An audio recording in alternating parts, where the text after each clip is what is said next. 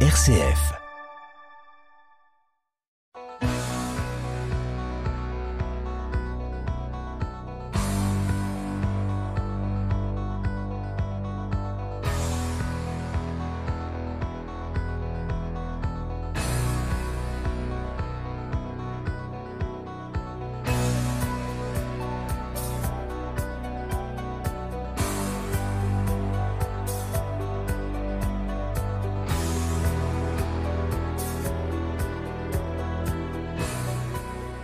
Bonjour à tous, bonjour à tous. Je suis ravi de vous retrouver en cet été pour En effet pour s'entendre avec une formule estivale, c'est-à-dire que pendant quatre semaines, je vous proposerai des nouvelles policières que j'ai écrites pour vous.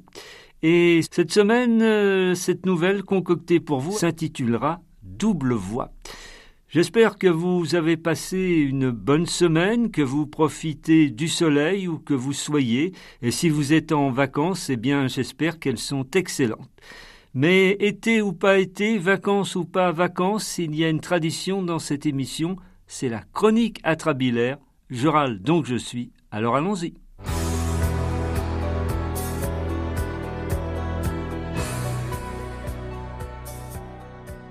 Depuis plusieurs jours, Marlène Schiappa, la sans doute plus pour très longtemps secrétaire d'État chargée de l'économie sociale et solidaire, est dans la tourmente médiatique et politique. On le constate une nouvelle fois, le sens des affaires et les bons sentiments ne font guère bon ménage. Ainsi, Marlène Schiappa peut s'attendre à la voiture balai après avoir déraillé pas mal dans le fond Marianne. Depuis son interview et ses photos controversées mais habillée, précisons-le, dans le magazine Playboy, elle semble d'ailleurs avoir posé un lapin à toute éthique ministérielle. Mais là, ça sent vraiment le roussi pour celle qu'on voit plus dans les magazines People que dans les colonnes du Monde. En effet, présenté en fin de semaine dernière, le rapport de la commission d'enquête du Sénat sur l'utilisation du fonds Marianne est lourdement accablant. Chiappa coiffé d'un bonnet d'âne plutôt que d'un bonnet phrygien. Rappelons ce qu'était ce fonds Marianne, une enveloppe de 2,5 millions d'euros débloquée par Marlène Schiappa, alors ministre déléguée à la citoyenneté, en avril 2021, après la mort tragique de l'enseignant Samuel Paty, pour lutter contre les discours radicaux. Selon les deux rapporteurs, les sénateurs Claude Rénal représentant le Parti socialiste et Jean-François Husson représentant LR, je cite le manque de rigueur, l'opacité, la désinvolture à toutes les étapes de ce projet ont conduit au fiasco. Selon les deux parlementaires, il s'agissait ni plus ni moins d'un coup politique, d'une grande opération de com, et cette dérive absolue relève pleinement de la responsabilité de Marlène Schiappa. Bref, il est grand temps que cette dernière demande pour la rentrée l'asile politique à Cyril Hanouna dans Touche pas à mon poste. Avec la future ex-secrétaire d'État au placard, la tragédie Paty dont on avait essayé de donner un sens avec ce fonds Marianne se termine en mauvais vaudeville, en pièce de boulevard faisant le trottoir, et dans cette histoire, c'est l'intégrité qui se retrouve en caleçon. Les portes vont donc bientôt claquer pour Marlène Schiappa, qui s'en plaindra, à part les paparazzi de Voici et de Closer.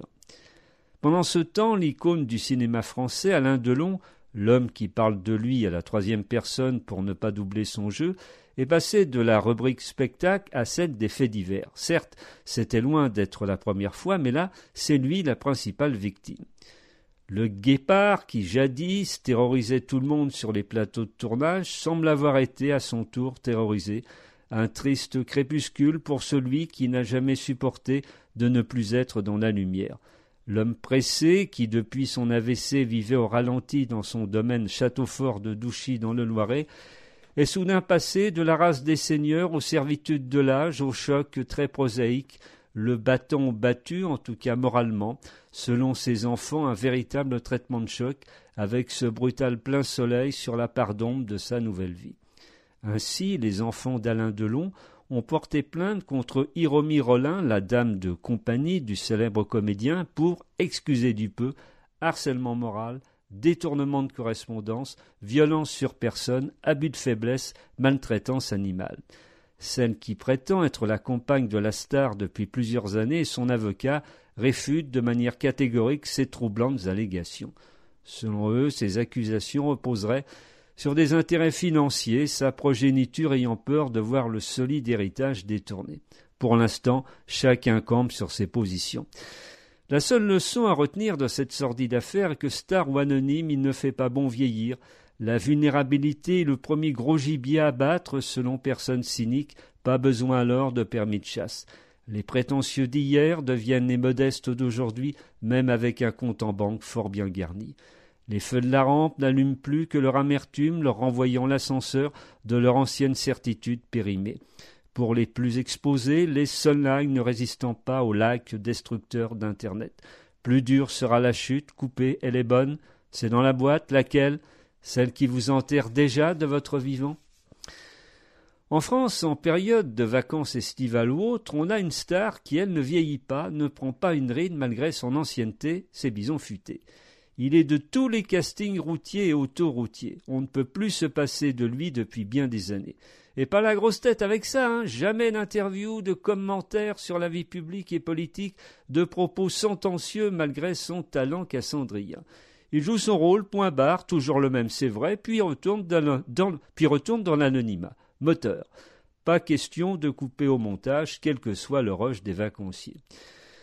C'est sûr, on aura connu par prudence un 14 juillet en Berne, beaucoup de manifestations annulées, moins de balles de pompiers pour éviter les fusils d'assaut et les pyromanes d'un jour, tout le monde priant pour que tous les pétards soient mouillés, que la rage prenne l'eau enfin. Un 14 juillet évitant de chanter du Johnny, allumer le feu, plutôt du Francis Cabrel, tous aux abris dans la cabane au fond du jardin. Un 14 juillet sans étincelle, ressemblant à un dépliant du ministère de l'Intérieur. Même les fêtes nationales sont désormais persona non grata, embastillées par les incivilités. Pour terminer cette nouvelle chronique atrabilaire, de nouveau ce constat. En 2023, comme en, comme en 1992, par exemple, en juillet et en août, toute la France est censée être en vacances. Tout fonctionne au ralenti, c'est peu le dire. Quand la mer monte, nos réalités les plus quotidiennes se retirent à regret. Pourtant, de nombreux Français ne quitteront pas leur HLM ou leur pavillon de banlieue. Le côté silence dans les rangs, on est en vacances, ressemble à un abus de pouvoir. Les rubriques de certains journaux sont squattées par des articles de fond du genre Où vont vos stars en vacances? En substance, là vous n'irez jamais, bande de nazes et autres losers. Reste pour les Parisiens Paris-Plage, les lacs ou rivières pour les habitants de sous-préfecture qui sont déjà sur le sable. Oui, il y a une forme de dictature des vacances en France comme dans bien d'autres pays. On est prié de rejoindre septembre bronzé, régénéré. Les coups de soleil sont toutefois tolérés, preuve irréfutable de présence sous ce soleil. N'empêche, dans les logements insalubres, passoires thermiques, amiantes en bandoulière, rien ne change, on ne part pas en vacances bien content d'avoir déjà un toit. Surtout ne pas déranger, ne pas faire de vagues malgré l'absence de la mère patrie protectrice. Vacances j'oublie tout, oui, la société plus que jamais amnésique. On pêche la sardine pendant que d'autres souffrent en sourdine. Nous, on n'est jamais en vacances des ondes puisque l'on est fait pour s'entendre.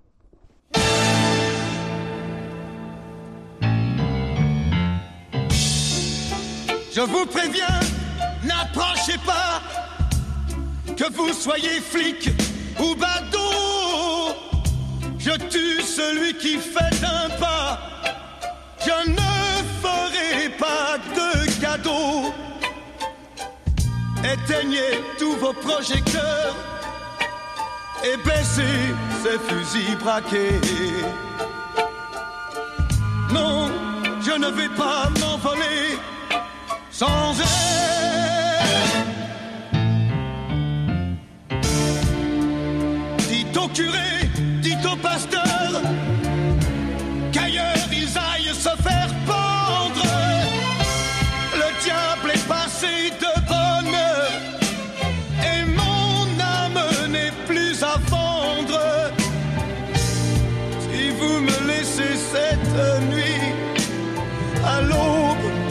Donnerai ma vie.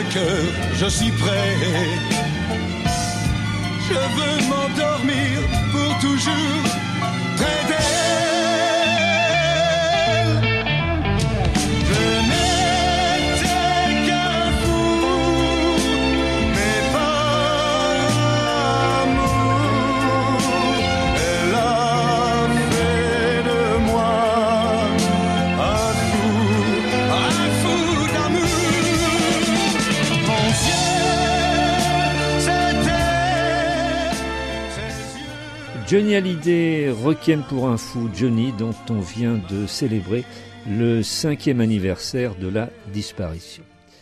Vous êtes euh, dans En effet pour s'entendre, euh, que vous retrouvez en ce moment exceptionnellement pendant quatre semaines le samedi à 11h et le dimanche à 17h.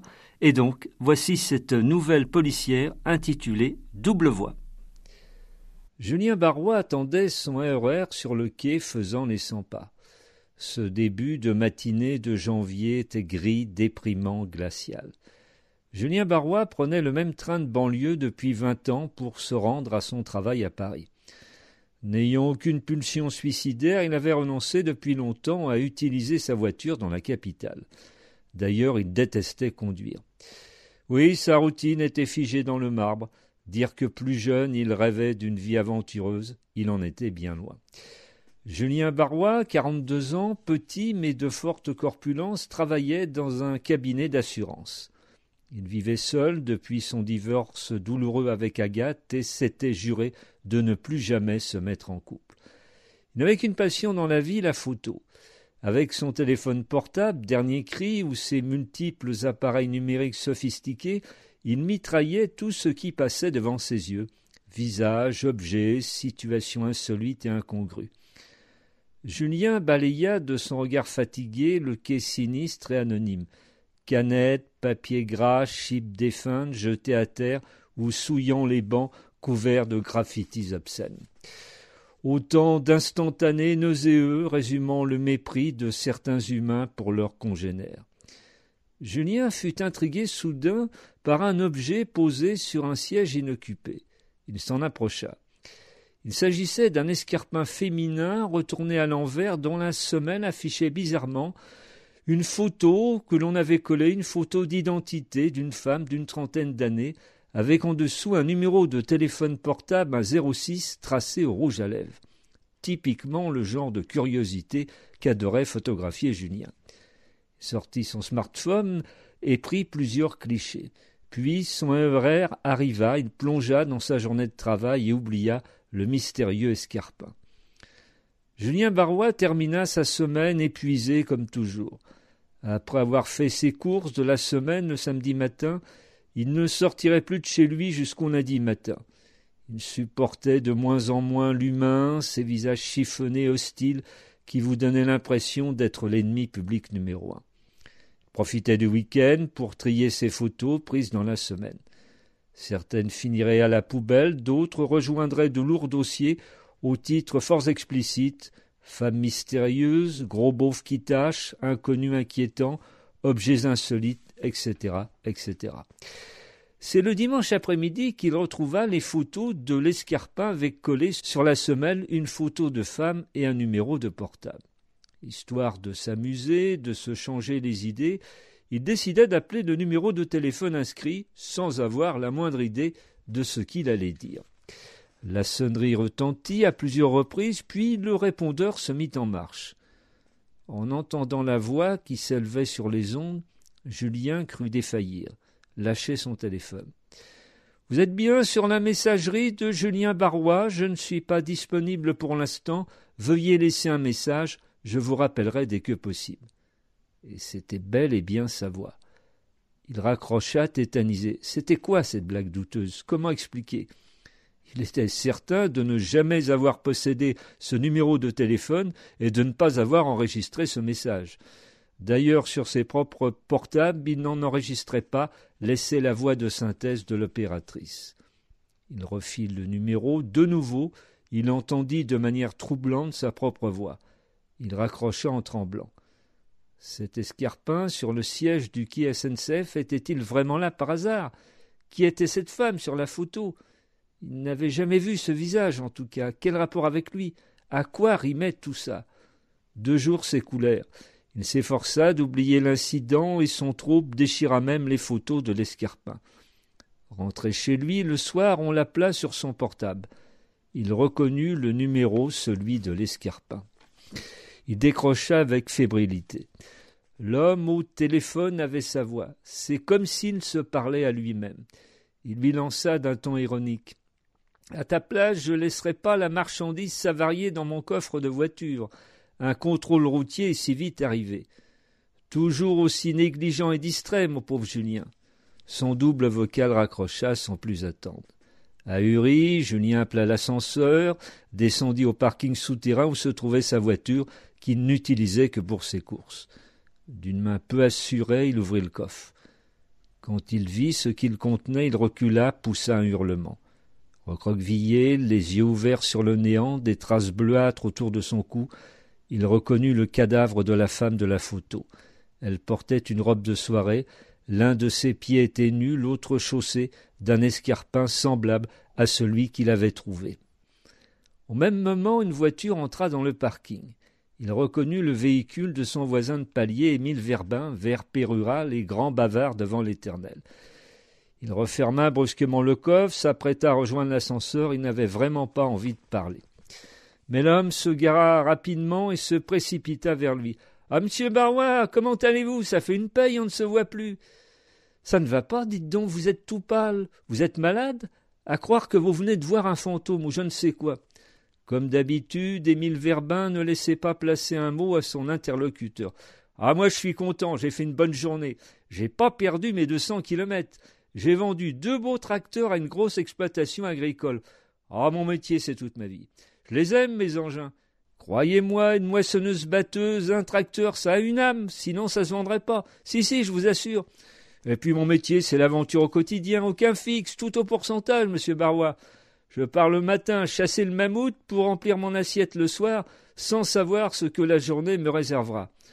En parlant d'assiette, vous n'avez vraiment pas l'air bien dans la vôtre. Vous devriez voir un médecin.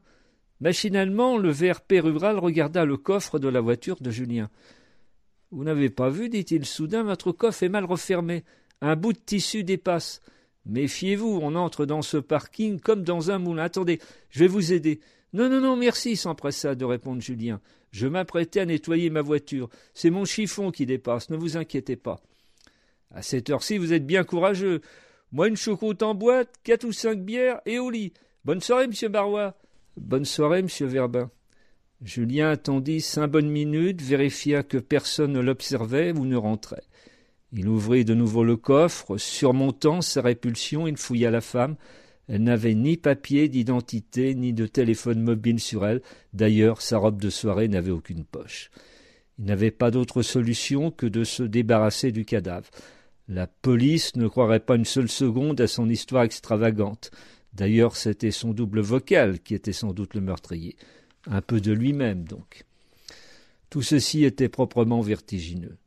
Il se mit au volant, s'efforça de se concentrer, de se calmer, quitta le parking puis la ville. Il se réfugia dans le brouillard d'une campagne cafarteuse en ce début de demi de janvier. Qui pouvait bien être cette jeune femme? Qui l'avait tuée? Pourquoi? Quelle signification avait sa tenue de soirée? Les kilomètres défilèrent hostiles, mystérieux. Il s'arrêta enfin devant un étang de Seine-et-Marne.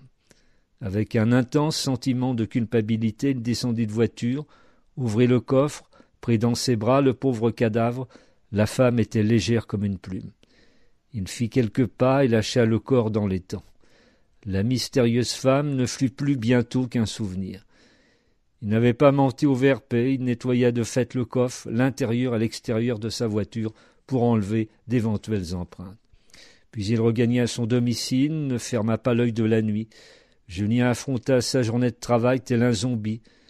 Une semaine s'écoula, improbable, irréel. Julien ne comprenait toujours pas ce qui lui arrivait.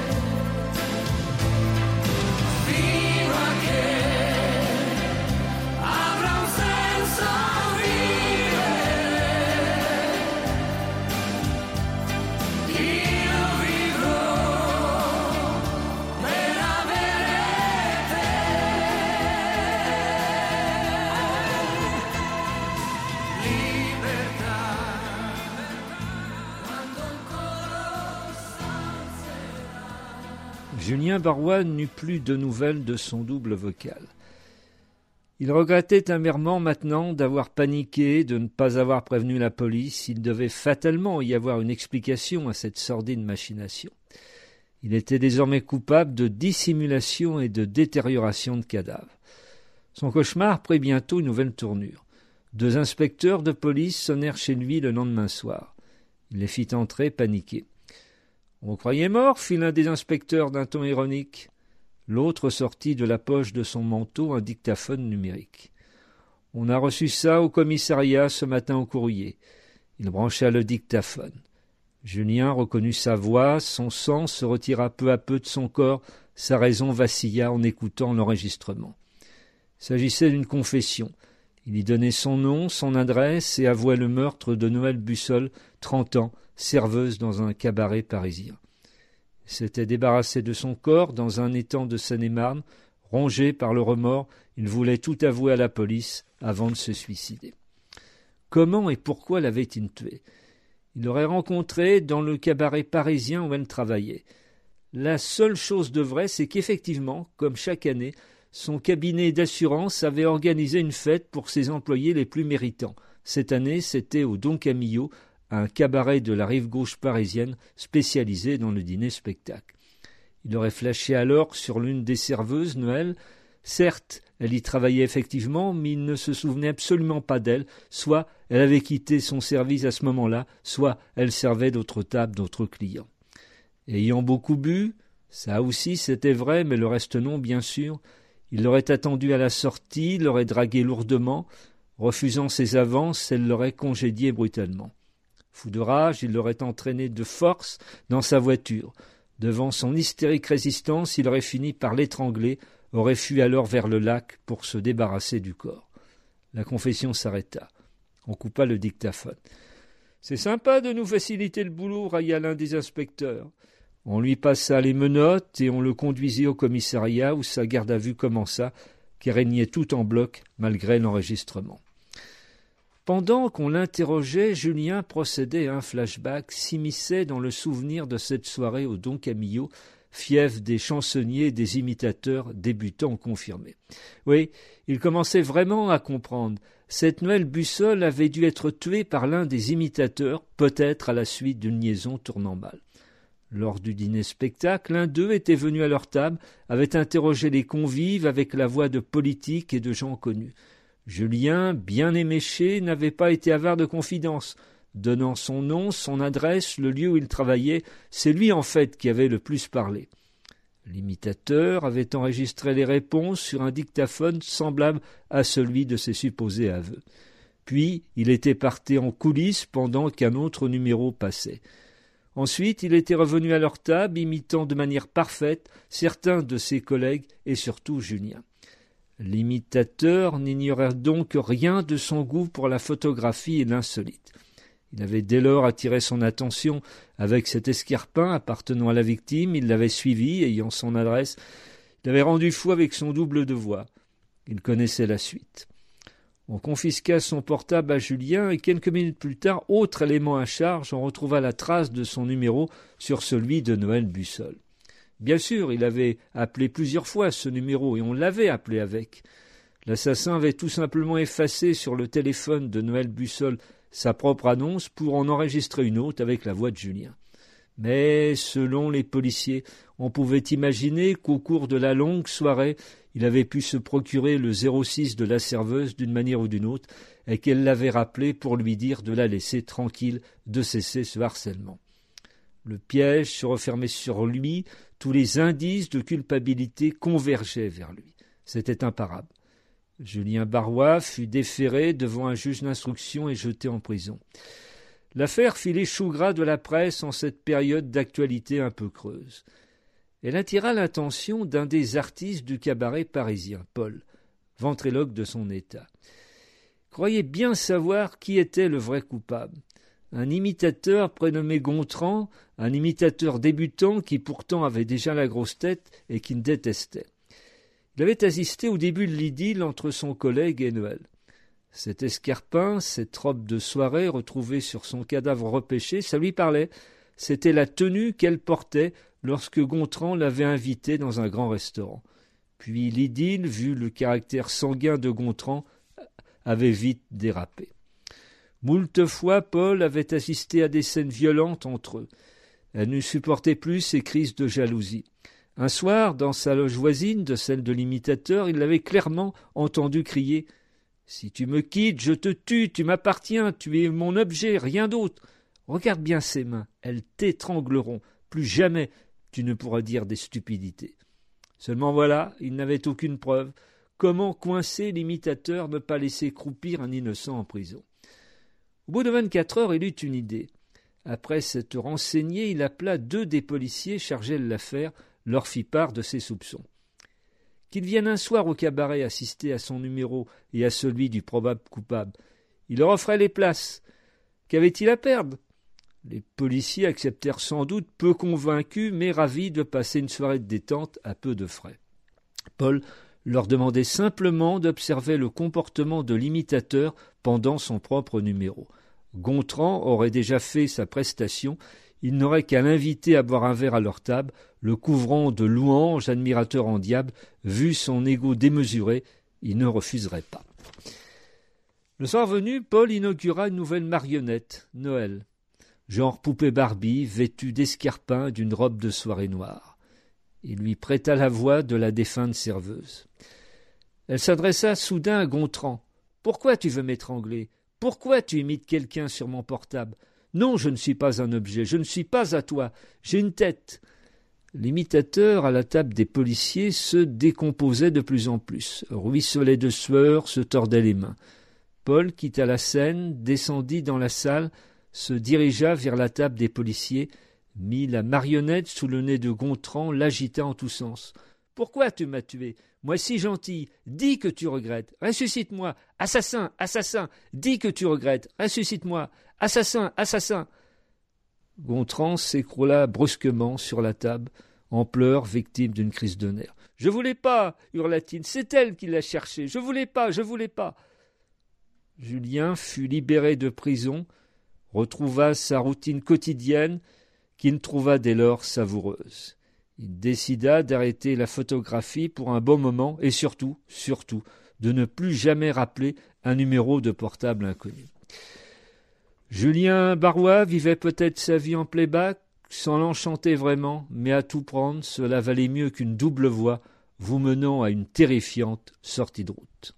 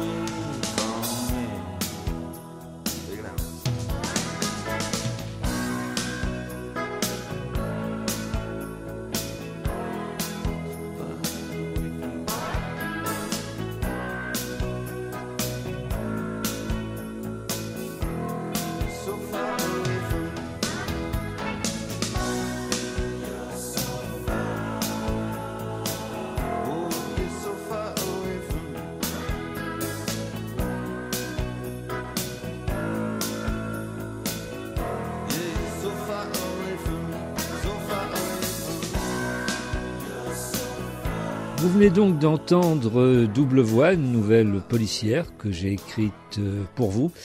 Et vous avez entendu successivement Romina Power et Albano qui chantaient Liberta, puis le groupe Dire Straits avec So Far Away. Je propose de terminer en musique cette émission avec euh, Christine on the Queen et le titre c'est justement Christine.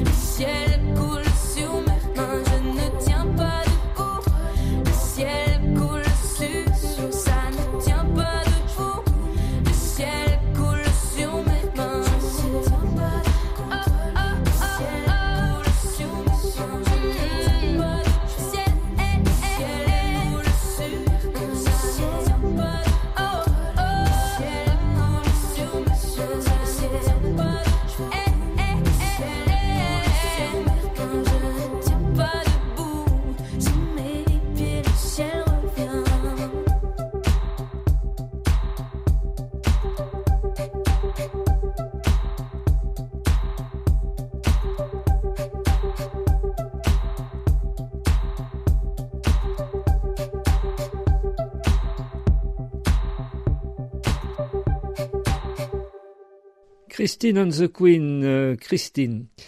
Est fait pour s'entendre, va tirer sa révérence pour ce soir. Un grand merci à Eric Godaillé qui a réalisé cette émission. Un non moins grand merci à vous, chères auditrices, chers auditeurs, pour votre éternelle fidélité. Gardez la forme, faites le maximum de belles choses. Salut